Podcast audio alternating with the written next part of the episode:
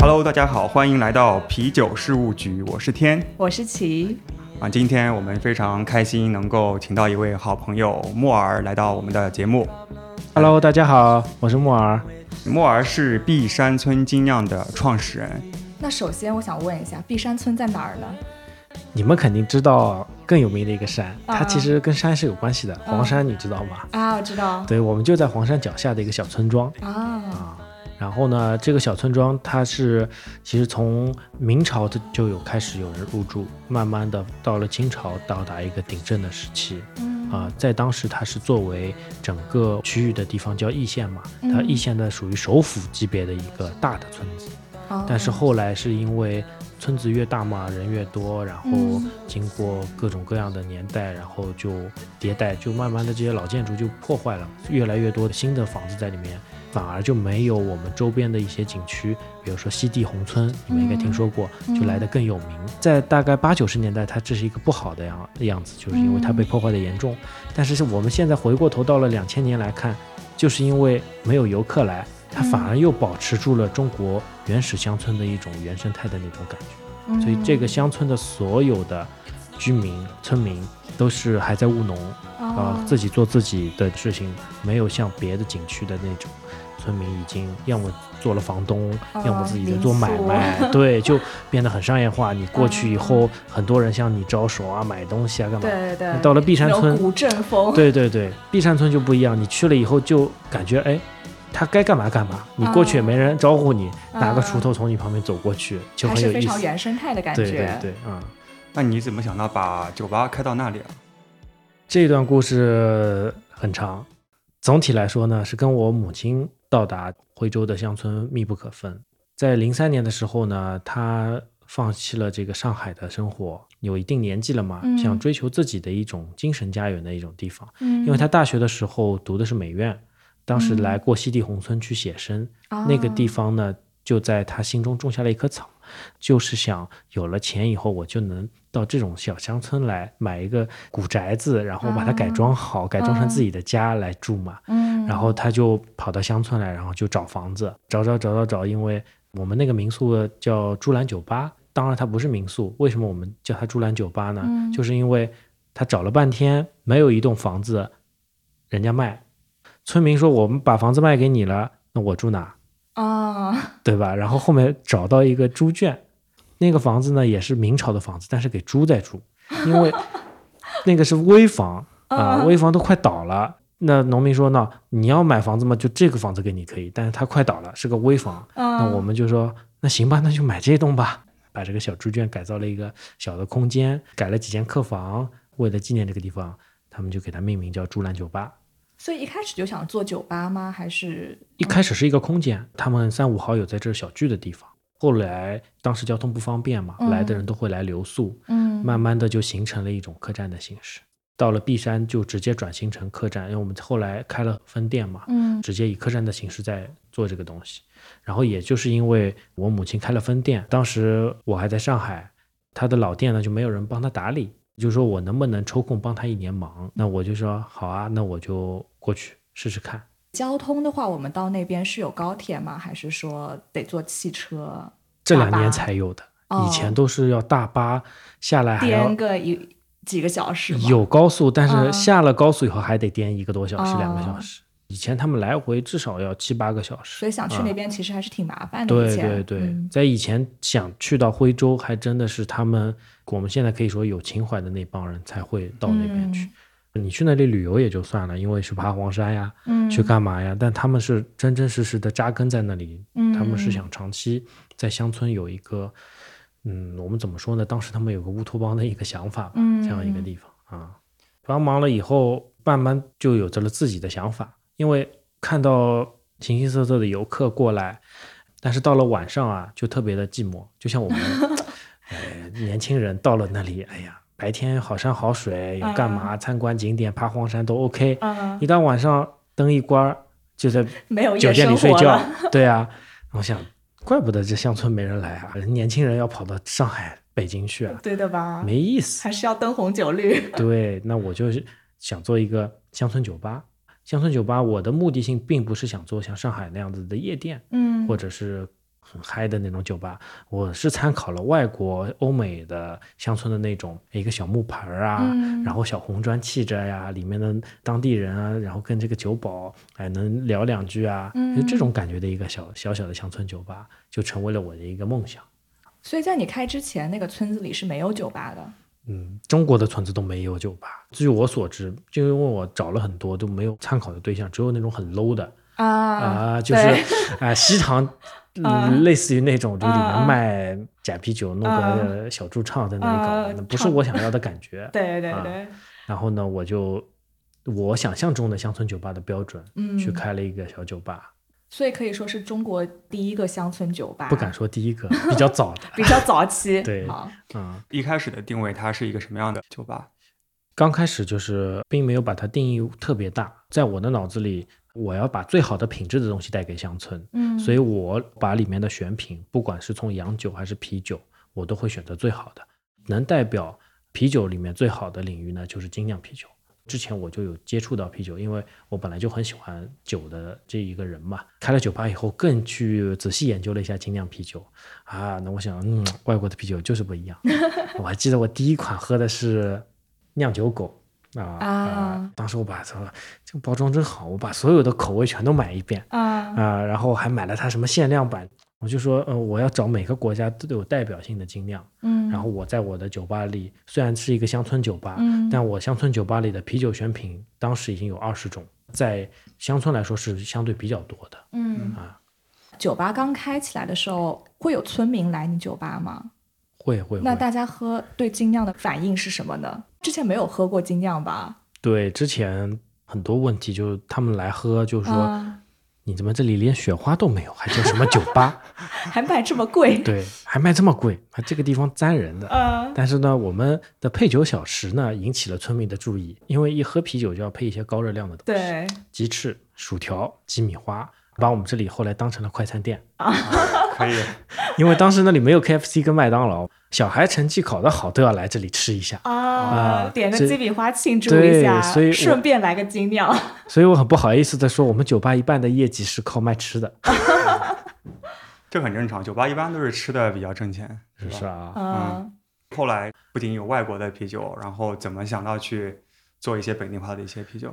对，村民们吐槽我嗯没有国产啤酒，那我就算了。后来来了一个老外，因为我们后来这个乡村在外国很有名嘛，就像我们朱兰也上了 Lonely Planet，也上了纽约时报，吸引了很多国外的人到我们这个碧山村来。外国人也很说，哎，这个小酒吧很不错。嗯选了半天，他说，哎，你这里这么多国家的啤酒，怎么都没有中国的？嗯，这个问题就问到我了。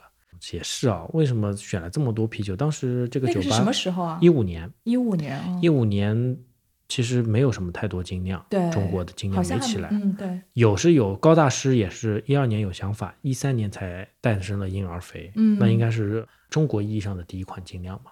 当然，它的宣传包括什么仅限于在南京，我不知道，嗯然后也不会去淘宝上或者哪些渠道故意去搜中国精酿或者什么。嗯，那老外就问我，我就说工业啤酒不能代表中国的啤酒，对，那我要选择一款啤酒，选不出来，我宁可不放。那那个老外就说：“那你干嘛不自己做？”这个时候就启发我了。嗯，然后我就说：“啤酒能自己做吗？”他说：“我我都做过呀，那我们夏天男人在车库里都是做啤酒的呀。啊，然后还推荐了我一本书《自酿啤酒圣经》，把它当下来。后来看电子版太麻烦了，我又去买了整个一本书来看。看完了以后，我试着买了那个设备，电炖锅了，什么东西了。然后我觉得这设备挺像麻辣烫的设备的嘛，嗯，然后就在厨房里就做久了，就开始进入的第一。批就是佳酿，然后照着那个圣经，对，照着圣经做佳酿，自己慢慢摸索，对，嗯做了一批像 IPA 颜色的一样的小麦，口味还可以。那个时候呢，就给我后期做产品埋下了一个非常重要的一个概念：只要你的用料用心，那你做出来的口感就会八九不离十。因为我技术当时很生疏啊，对，包括温度啊、发酵温度啊，包括你的投料比例都掌握的不是很好。为什么做出来啤酒还是一样能很好喝？嗯，哎，不说很好喝吧，就是说还可以，还不错喝，嗯那就说明原料很重要。对，你后来是怎么去精进酿酒技术？一开始并没有想做一个品牌，只是不停的在做佳酿，一批一批分享给朋友们喝。做了两年以后，朋友说你这个为什么不自己做一个小的这种品牌一样的东西啊？所以你一开始加酿的时候产量还是比较小的，是吧？嗯，就是酿着玩呀，嗯并没有是有产量。就酒吧我放一点，我就写一个自酿啤酒，当时大家不会买的呀。那我卖在那里，大家还情愿去买包装的，很少去选择自酿啤酒。啊自己做的酒一般不舍得卖吧，因为太费功夫。没有，因为我只是想更快的做下一锅，哦啊赶赶紧卖了，然后到后面已经清一下库存到了倒的地步了。啊啊我，说嗯，现在口感已经进入衰减期了，这批不要了。啊，可以可以，任性。后来你的产品的一些开发的思路，跟我们分享一下呗。对我们既然做品牌，我们就要给一个品牌有定位。碧山村精酿，我们就会考虑它啤酒嗯麦芽是买进口的，酒花嘛也是进口的。那、为什么要在中国做这个东西？意义又是什么呢？一下子又引起了我们思考。那如果做一款啤酒只是复制国外的口味，以及用嗯国外的原料去创新各种各样的东西，不如不要做了，你买人家的就好了。对对吧？那我想一定要融入中国的元素，所有的品牌都会先选择小麦跟 IPA 嘛。在一七年的时候，我就选择了小麦跟 IPA，但是我的小麦里面呢，就放了皖南的陈皮，就是我们中药的那种干的那种陈皮，用它来代替西班牙的那种苦甜陈皮或者苦陈皮这种他们的香料，我们也可以用香料去做呀，对吧？我们的 IPA 呢，虽然也用了酒花啊，因为 IPA 以前我们酿出来的琥珀色的颜色呢，又有点像红茶啊、嗯，我当时就想，茶能不能跟酒倒在一起喝？哎，我让茶跟酒倒在一起喝，但是会冲淡嘛？这个好像我还没试过呢。对啊，其实你倒进去冰一冰是蛮好喝的，但我想那这样子会冲淡也不好，那我就直接把茶泡在酒里，我干头，哎，我就想用它来代替酒花干头，或者是嗯，在回旋的时候这步我放，能给它增色，模拟那个泡茶的感觉，因为光干头这个茶叶的香出不太来，在回旋的时候放，因为泡茶我们中国人其实用热水冲茶，也不煮的，回旋的时候正好泡一泡，再把它撩出来，这个是最好的模拟它这个泡茶的方法，所以就做了两款。一个我们叫天光小麦，为什么叫天光小麦呢？小麦的不是黄金色的嘛，像天上的第一道光啊，起来的感觉。当地的这个方言啊，就是在碧山村的这个方言，嗯他们说吃早饭就说吃天光哎，这个跟温州话一样的耶，是吧啊，哦。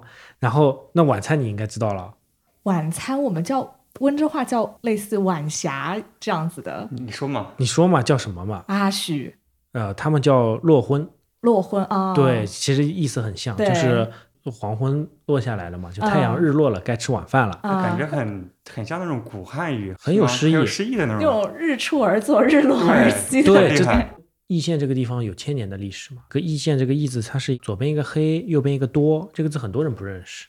字典里查这个字的意思，它的意思只有地名，哦，这就就是说明易县，肯定是皇上以前来游玩的时候直接给这个地方取的名字，那就说明他这个村建村很早很早，就不像我们现在什么北京啊、南京啊、呃上海啊、西安啊，它都是有目的性的一个名字。在古代给它直接起名字的，那就说明它很早很早。嗯啊，所以他们当地的这个方言待的时间长了，我听懂了，他们讲的其实都是文言文，啊，就非常的这有么高级，对，很高级，他们自己不知道，没有意识到。啊，其实他们讲的很多有时候是倒装句嘛，文言文是倒装的嘛，啊对对，啊，就很有意思。哎，。这个很有趣，是。所以我也在酒标上面会更尽可能的去体现中国的文化，所以我们的嗯酒标设计也会嗯。偏向于中国风。所以一款叫日光，还有一款天一款叫天光嘛，哦光一款叫落昏嘛。落昏啊啊，，IPA 正好是黄昏的那种晚霞那种琥珀色的那种感觉，所以啊是放了茶叶的那一款叫做落昏落昏。对嗯 OK，你试了加陈皮跟红茶的，你后面还有试什么有意思的原料吗？中国的东西太多了，嗯我们已经到达了一种被动选择的状态。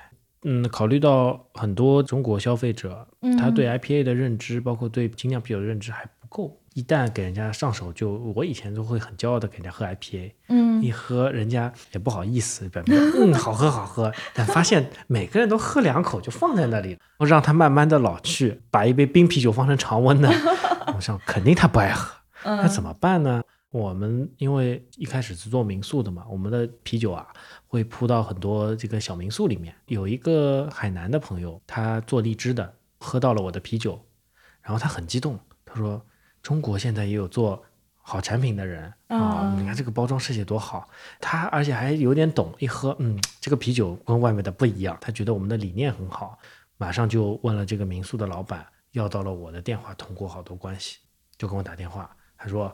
我们那里有很多荔枝，你有没有考虑过用荔枝来酿酒？那时候才多少几几年啊？一八年，我品牌诞生的第二年。然后我想，哎，荔枝酿酒没试过呀。我说你要么我也没有考虑什么。我说，哎，你要么拿点荔枝来试试看呀。然后他说好的呀，那我马上就寄，啪一下就寄了荔枝过来。啊然后我就开始用荔枝在做实验。真的用荔枝酿出来的酒，它并没有很多香精味道，能感受到。它是味觉上面的那种荔枝味儿，而不是从鼻子里面来的香精的嗅觉上面的荔枝味儿。他就说：“那做不做？”我说：“做。”两个人就开始搞了啊、也没有考虑太多，没有考虑市场。但是，一做出来以后，市场反响很好，一直给人家推 IPA 也很苦恼。对，但是这款荔枝啤酒它也是精酿啊，嗯，那推给大家，哎，女孩子又特别喜欢喝，对。哎香呦，香的这个这个啤酒好喝，一下子就虽然我们称之它为爆款，但在当时它其实也没有多少销量，只不过嗯。我们做一批就能卖一批，是我们所有啤酒系列里面卖的最好的一款嗯，啊，那我们也很欣慰，哎呦，嗯，中国人能接受我们的精酿了。所以从有荔枝这个想法，然后中间你们也经历过一些失败嘛，对。呃，也不是失败，就是实验，对。就到最后成品大概需要多长的时间呢？前前后后弄个两三次吧，也可能说是酿酒师的一种运气，因为每次哦。接触一种新食材的时候啊，嗯。就会有很多未知的东西，嗯，包括它的的糖比分，例啊，对，会增加酒精嗯度。我们当时做荔枝没有想到它度数会这么高，哦所以我们后来还特意把麦芽的配比调低。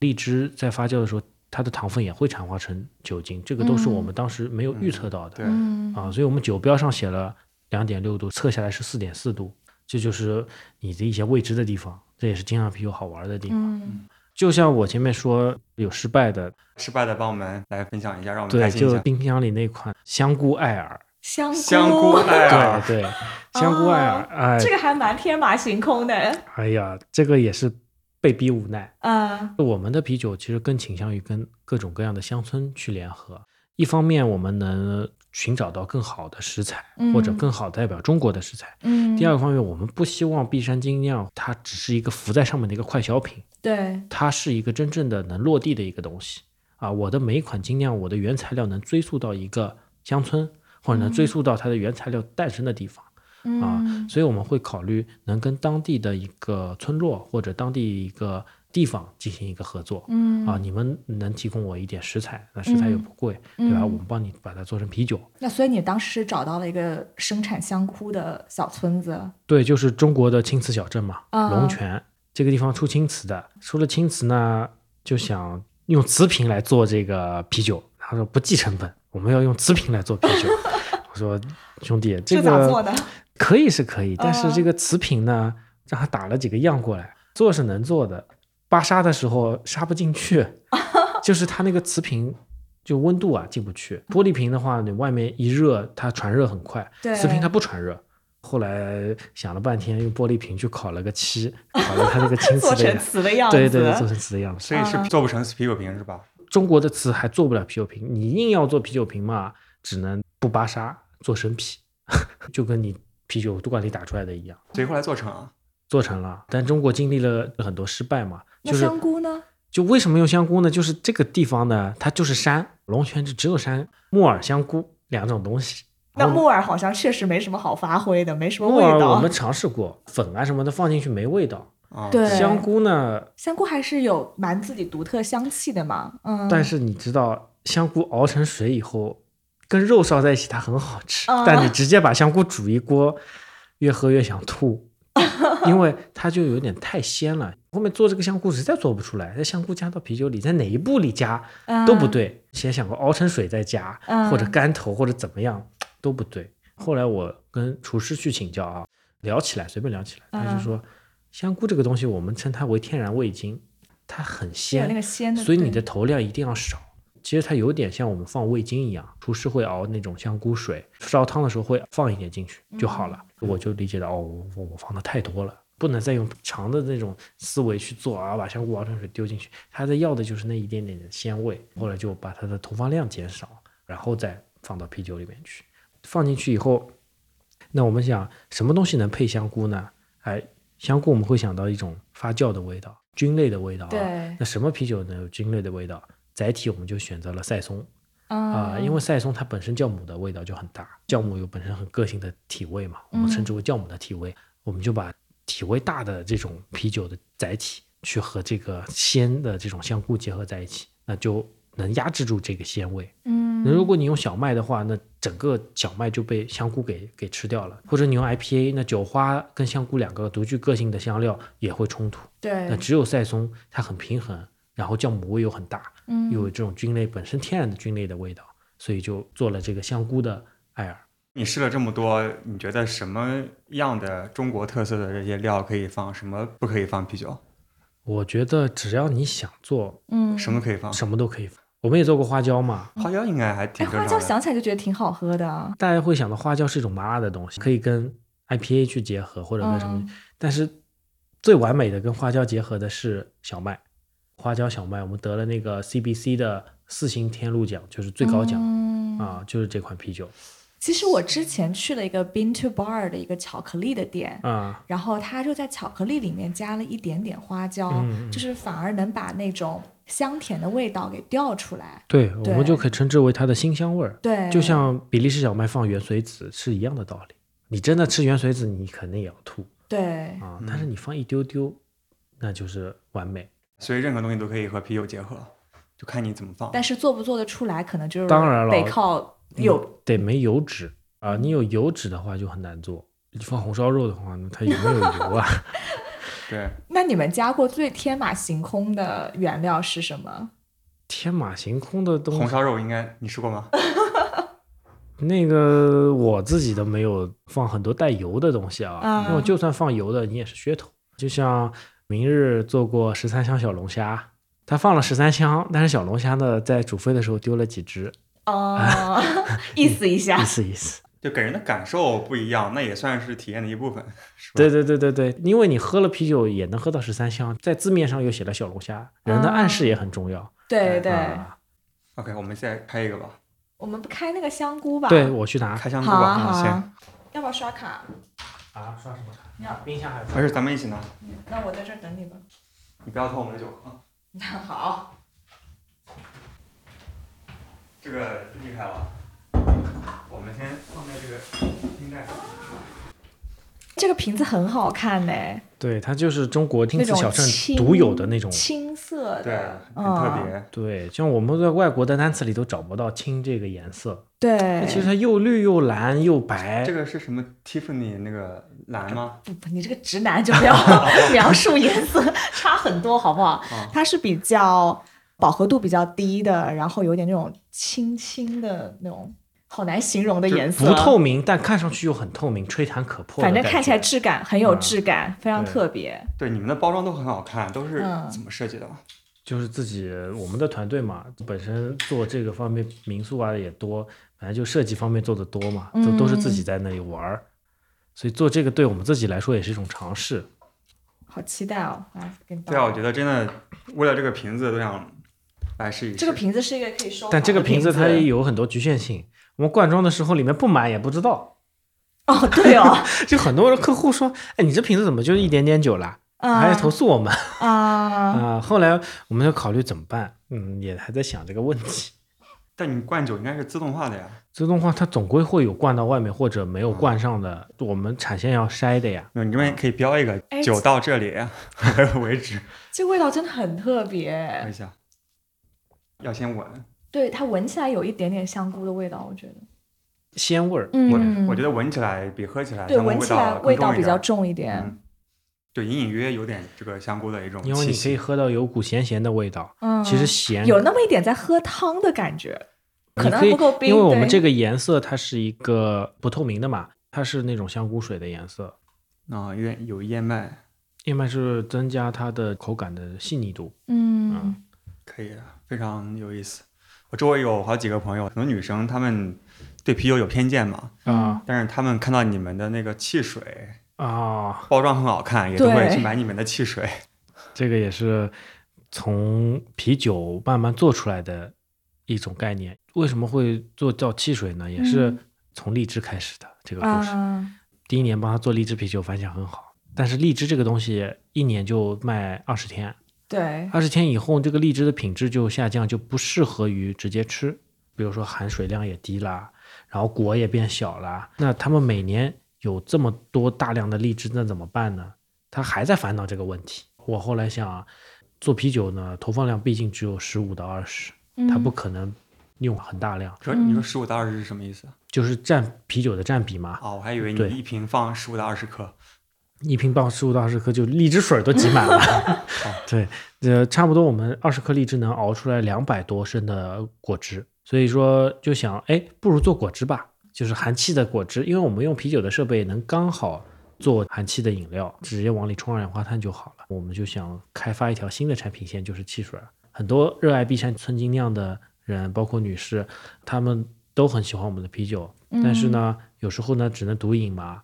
开车的情况下也不能喝，对对？吧？然后女生有时候喝了一瓶有点微醺了，哎，不能喝了，不能喝了 啊！小朋友说，哎，爸爸我也要喝这个，看包装好看嘛。嗯嗯，嗯，他说啊，不能喝啊，这个是大人喝的，对吧？那我们出了一款汽水以后呢，一下子就把一个家庭化的这种场景全部都打开来了，各种各样的人形形色色都能喝了，可以一家人其乐融融，爸爸喝啤酒，小朋友喝饮料，大家都能喝这碧山村的东西。对啊对，我们现在给大家出都出一套，啊啤酒加汽水，黄桃啤酒加黄桃汽水啊，一套一套的。奉贤的吴房村是专门出黄桃的，上海的最有名的东西其实是黄桃，但是这个黄桃嘛，它每年扔掉一半，哎、为什么卖不掉？我们就做酒黄桃去做酒，哦，做了一个黄桃啤酒，女生又喜欢喝，哎呦，啊桃子味的，好喜对啊，欢。桃子味啊，荔枝味啊，什么草莓，我们现在所以你们现在主要的产品线还是就是啤酒和汽水。饮品嘛，嗯然后我们也做安徽当地的米酒，我们给米酒定义成精酿米酒。精酿米酒还能精酿？因为我们中国的人的一个特色呢，就是嗯酿东西呢、凭感觉嗯啊，不不是酿东西，烧菜也是中国的这个盐少量。哎，适量盐、适量糖、适量酱油、适量酒。那我们呢，就把用精酿的这种理念，哎，嗯你米这次放多少克，酵母嗯放多少克，温度嗯控制在多少，用它来让它的这个品质标准准化，嗯，哎，所以说我们就跟当地的米酒厂去合作，把我们这个理念带进去，做定制的产品。既然是我们作为碧山村精酿带进去的，又是我们其实只是想，他这个米酒厂这个老板啊，他就是当地的非遗传承人啊，嗯，非物质文化遗产的传承人，他是国家级的，嗯但是他一个米酒一年的效益才二十几万，太少太少了。对我们只是纯属是想帮助他，所以我们帮他来做这款米酒，增加一点销量。我觉得时间差不多，我们可以先播放一首歌可以，《城市找书》。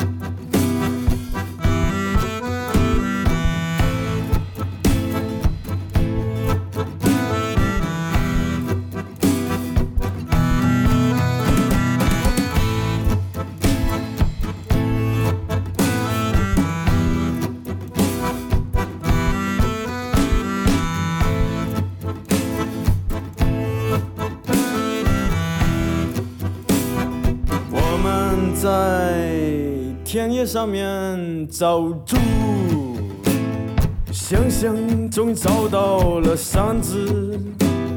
小鸟在白云上面追逐，他们在树底下跳舞，啦啦啦啦啦啦啦啦嘞，啦来来来来嘞，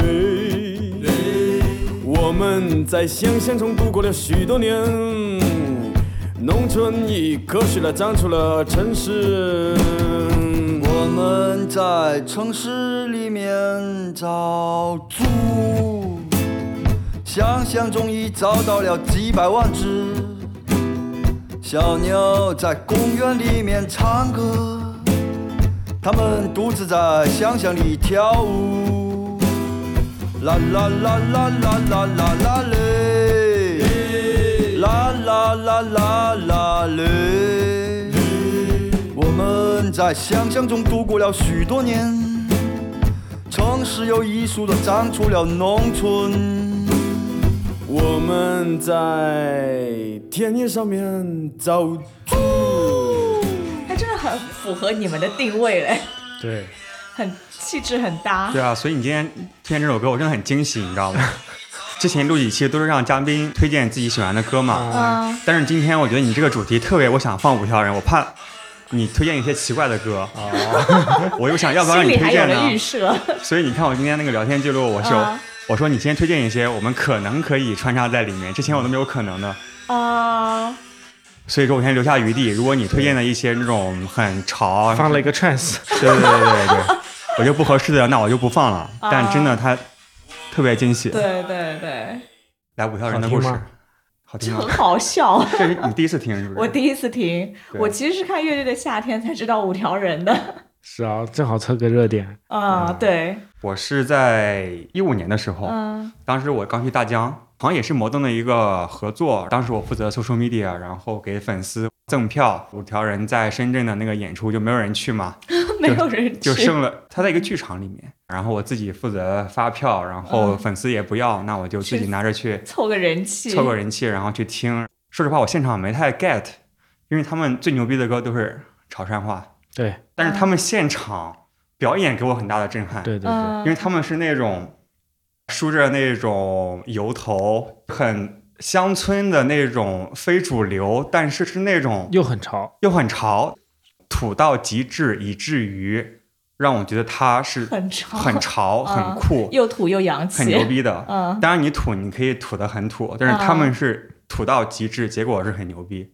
虽然现场我我对他们的音乐至少歌词完全没有听懂，但是他们现场给我的那种表现嗯就把我深深震撼了。然后回去的时候，我开始去搜他们的歌，就刚刚那首歌之前都是十几个评论，十个评论都没有的，刚才我看已经九百九十九，九九九 plus。哦，对，我在深圳啊，甚至包括来上海，就只要是他们来演出，我一定会去，各种音乐节全部都会去，所以嗯，现场真的铁杆，铁杆真的很震撼。你知道，我还嗯考虑过，他们不是每年据说都会在他们那个老家那个海丰那边有一个跨年演唱会嘛？我都考虑专门去跨年的时候去那边，哇，特别牛逼。然后，所以这次看到他们在乐队的夏天的那个名单上面，我其实就非常纠结，就怕他们变得特别的大众，特别的口水歌，然后改变了他们这样的一个独立的个性。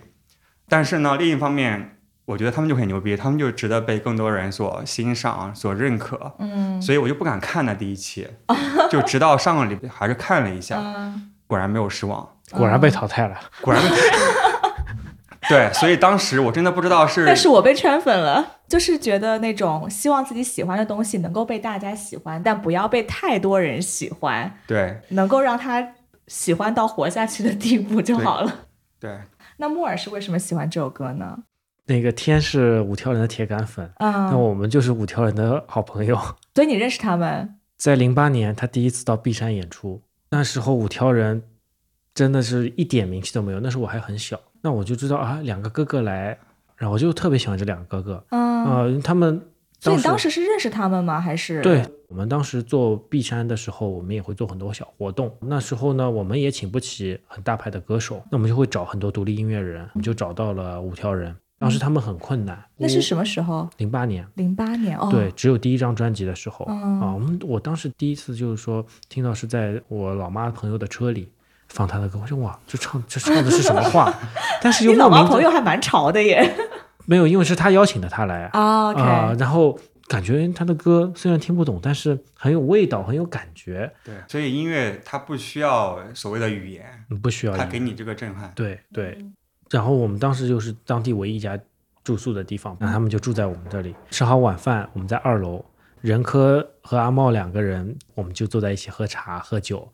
然后任科说手好痒，我说为什么手痒？我以为他真的痒，我啪拿了个吉他过来弹了你。还以为他要打人是吧？对，然后他说我一个晚上一天不弹吉他都难受。那一天正好坐了高铁啊，什么跑过来长途跋涉也没弹吉他，他每天都要弹吉他，在那里弹，就开始两个人在我面前唱歌，就是我们这么近的距离，他就在我对面唱。呃任科是那种比较低沉一点，阿茂是有点带沙哑的哦，那个嗯嗓音在我耳边直接唱就直接震撼到我。五条人呃也一直很支持我们。我后来长大了，开了酒吧了，做了精酿啤酒了以后，我做了一场小型的发布会。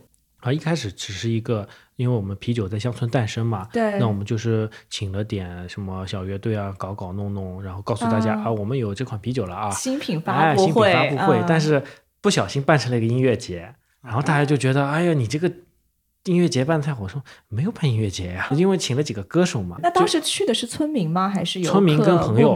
啊、啊？然后还有旅旅人，就这三、三种类型，什么？就是旅游的人、哦游客。我还以为女人。女人，啊、然后他们就说明年还办吧，我说明年没有新品嘛，不办了呀。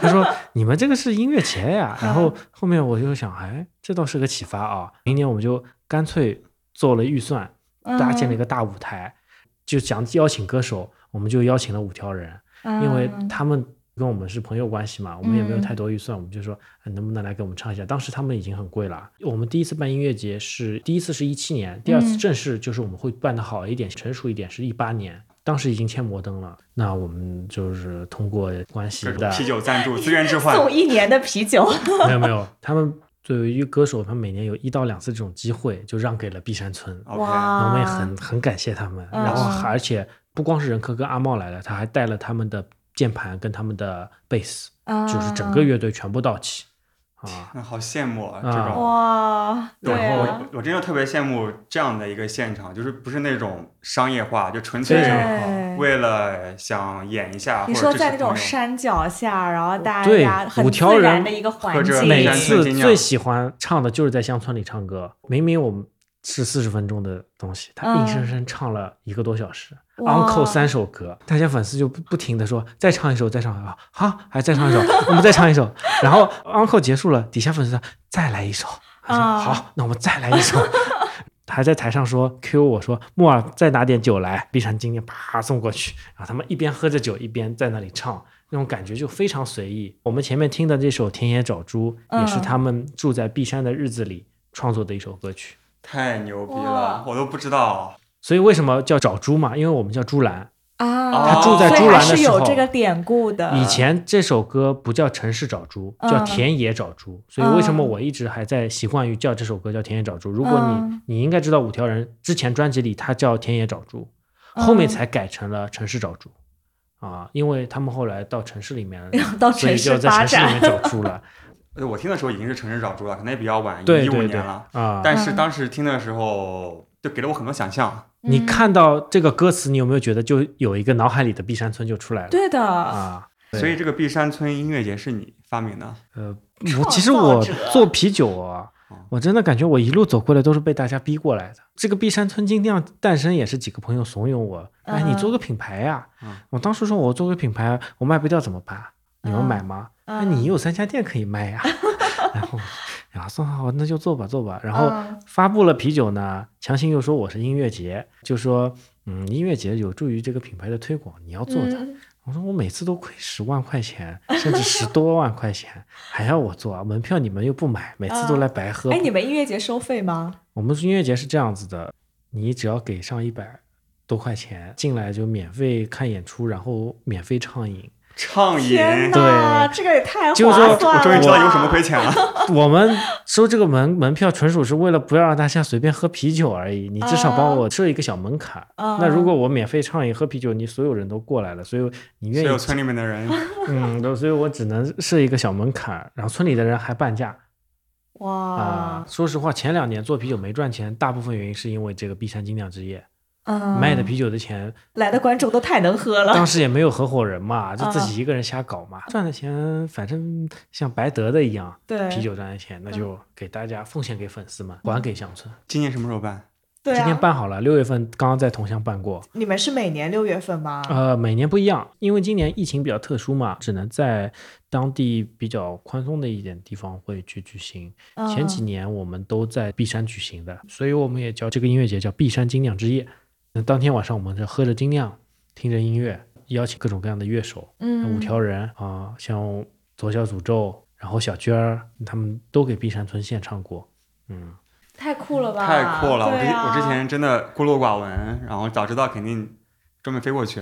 对我其实特别不喜欢那种很商业化的音乐节，大家就是去那边，然后又很挤，而且怎么样？乐队的嗯现场表现也可能会有一些影响。完全不一样。其实我很多时候不怎么听中国的歌曲，但是在现场感受一样，我觉得这些音乐人真的很值得尊敬。嗯像摇滚，特别我上次注意到一个安徽本土的一个摇滚乐叫石磊，当时因为比较急嘛，我只是因为档期的问题才选择了他们，但没想到 嗯他给我们带来的一场演出非常震撼，非常摇滚。说实话，真的要听现场，他们唱的浑身大汗淋漓呀、对，站在音响上面，然后那种感觉真的不一样。哎，其实我觉得，如果当地的音乐配当地元素的精酿，然后还有当地的小食，这些结合起来，我觉得就是一个非常美好还有的一个体背景是一个验。什么大山，对，对，到时候我们可以把那个视频给你们看，你们给你们看，嗯穿插进去可以看。嗯那个就是四周全是绿油油的水稻田，嗯当中一个舞台嗯，啊，然后真的有一种那种乌托邦的感觉。我们航拍过来，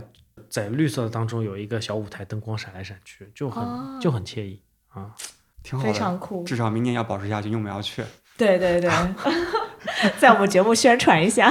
好 好好，好，五条人很厉害，五条人的朋友也很厉害，虽然是完全不同的领域啊，嗯对吧？一个唱歌，一个酿酒，但其实都很酷。同样的精神，对，而且酷的那种部分可能就挺多挺一致的。对，就像精酿一样，就是不嗯被大众所接受，对大家就是不懂，那就是吸引我们的点，嗯我们才会今天聚在这里去做这个节目。就如果有一天像五条人参加什么大众就变得很口水选。秀节目得了什么第一名，嗯，那就像碧山村成为了一个工业啤酒一样。不，哪天啥意思璧山村赞助了这种节目以后啊，哇那就再再见了。我们肯定在做工业啤酒，嗯，对，好，干杯，干杯，干！杯干杯！，Cheers。来，我们下一个是哪一个？下一个是喝喝看这个红曲酒吧。红曲，对，红曲什么意思啊？红曲曲是啥？这个你应该知道吧？在温州边上的呃，温州边上的一个小镇叫泰顺县，啊，我知道啊，对他们当地比较有名的一个酒，就他们喜欢用红曲米去酿酒，酒是粉红色的嘛。它这个乡村也是很缺乏宣传，但是整个的风景泰顺是中国贫困县，对，嗯，呃，是贫困县，但是老建筑保留了很多。对对，嗯很漂亮，有廊很漂亮。桥，很很独特的香气，哎，对，呃，有一个老板嘛，他是开民宿的，嗯。也也不算是老板吧，就是他有很很有情怀，想把这个村子整体的打造起来。我们知道他有很多红曲的酿酒坊，那我们就问这个酿酒坊的师傅要了这个红曲的酒，包括他做红曲的这个过程，那我们就把它融入到啤酒里面，能把这个红曲的这个酒能发扬起来，把这个传统文化来做。因为现在已经没有人在喝红曲酒了，因为红曲酒说实话它不太适合直饮。我是个温州人，我都不知道，啊、对，因为它只能烧菜，而且哦我们现在烧菜更多的用黄酒，没有人用红曲酒了，对所以红酒慢慢就淘汰掉了。那我们如果把它作为一款啤酒来做的话，至少可以保留这个东西，让大家知道中国还有红曲酒这个类型的酒。对，我觉得我，很喜欢这个味道，我觉得你今天就让至少两个人知道，对。以，及可能更多的听众们知道对。有这样一个东西。嗯，对，这个好好喝，红曲呢，它本身的味道是有点酸酸的，所以你会喝到这款啤酒，它会偏酸，因为红曲米酿好酒以后，它那个菌类就偏酸嘛。这里面有红曲皮的这个酒糟，它也是啤酒酵母。啤酒酵母，啤酒酵母，嗯，OK，还是艾尔。呃，我觉得很适合女生你会，看它会有点偏红，对，啊之前我以为你只是用中国特色的一些当地的一些水果啊做这个增味，但是这个红曲它也可以作为一部分。对，嗯，对，所以这点其实是没办法去替代的，就只有中国才有。所以说我们会更倾向于帮助村子去研发一种啤酒，而不是嗯直接就是你说我们拍脑门儿就想做什么就做什么、嗯啊，我们更倾向于能跟他有一些互动。这样子呢，第一是能把这个地方的文化呀，包括什么东西挖掘出来，嗯也能通过一瓶啤酒把它带到中国的大江南北。哎，以后人家喝这个啤酒好喝，哎你看这是哪来的啊？嗯哎，一看哦，就是从海南的火山村来的。就像我们现在呃喝啤酒，那我们就会知道哦，美国的啤酒好，英国的啤酒好。那我们去旅游的时候会就去他们的啤酒厂去看啊。嗯这个就是一个我们想达到的一个目的性，通过一个产品能引流回它的乡村，带来真正的意义上的助农。所以你们会去了解这个村子嗯产什么原料，对，然后再去想办法把这个原料融入进啤酒里面，然后形成一个当地的一个风味的东西。可以说是挖掘他们的地域文化。对，因为中国最不缺的就是文化，嗯，但是只不过嗯忘掉了，那我们就把它重拾回来嘛。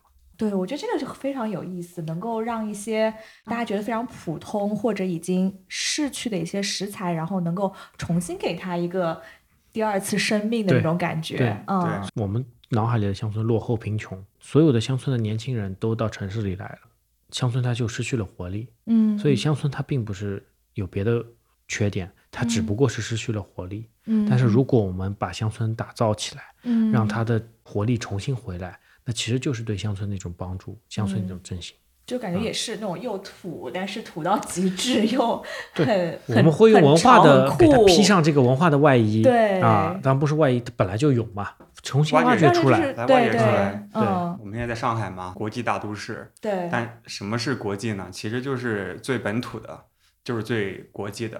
嗯，因为咱们所接受的很多所谓的国际上面的文化，在人家国家或者当地就是一些当地的一些东西。接下来肯定会越来越多的人可以理解到，农村里啊、乡村里，或者是啊中国传统文化里面，其实是有很多很酷的东西，嗯它可以经过更多的本土特色。对经过嗯一定的现代化的改造或者是现代化的手段去呈现之后，嗯，可以回归到大众的生活。对对，是这样。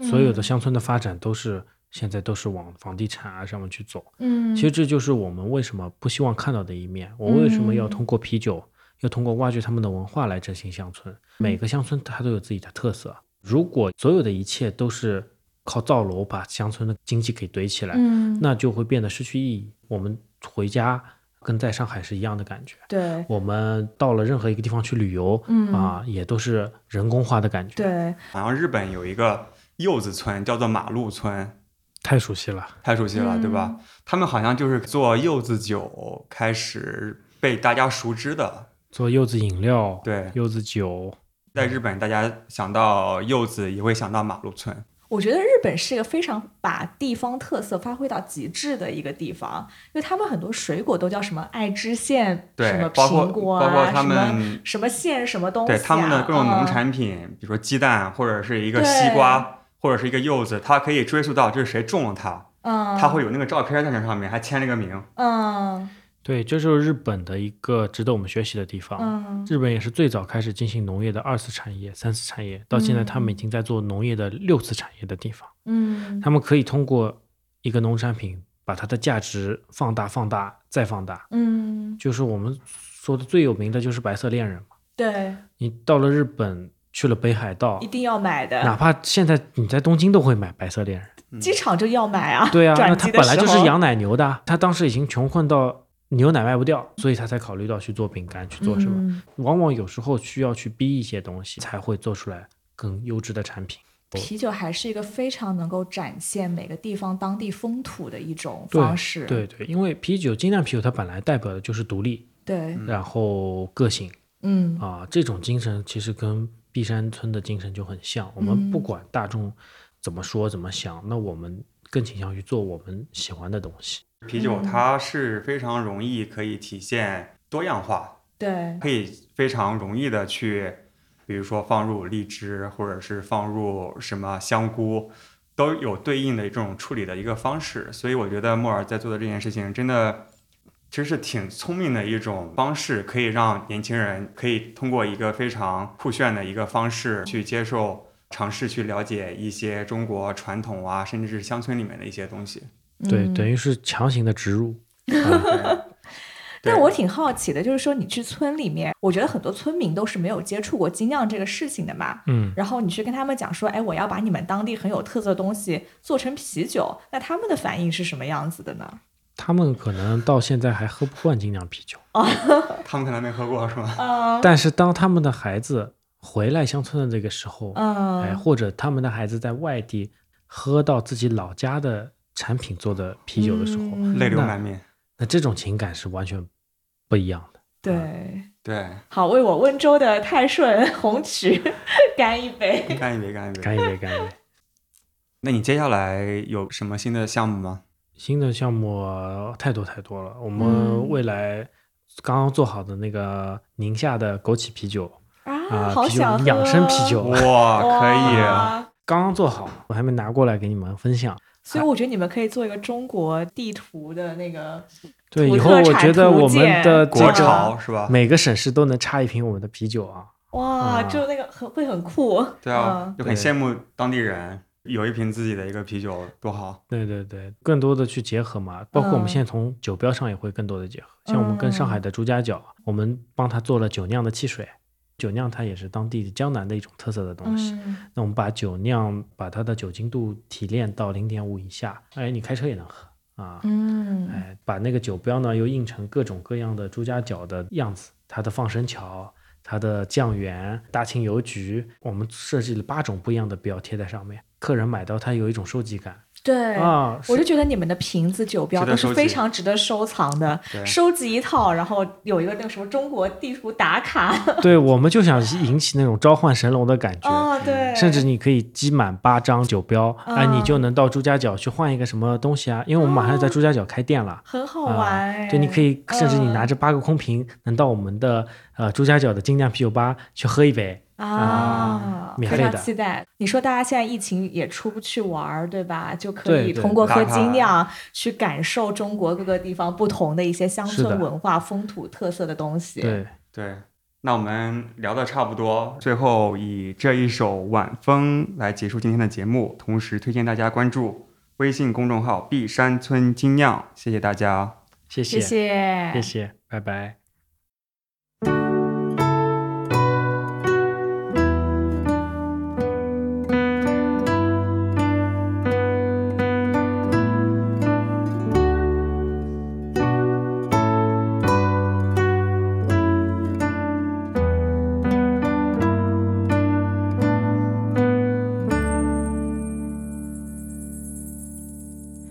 果你喜欢我们的节目，请关注我们的微信公众号和微博“啤酒事务局”，实时获取我们的最新信息。每周你都可以在网易云音乐、喜马拉雅、蜻蜓 FM、荔枝 FM、QQ 音乐，以及很快在苹果 Podcast 平台上收听我们的最新节目。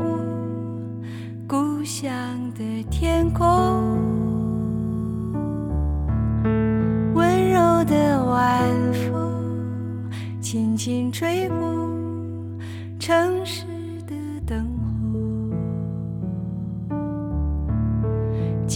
夜的晚风，你去哪里？请告诉我。温柔的晚风，轻轻吹过爱人的梦中。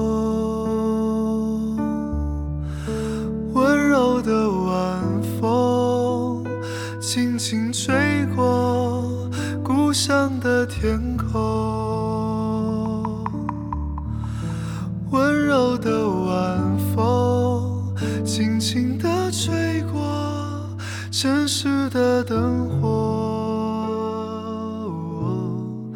今夜的晚风，你要去哪里？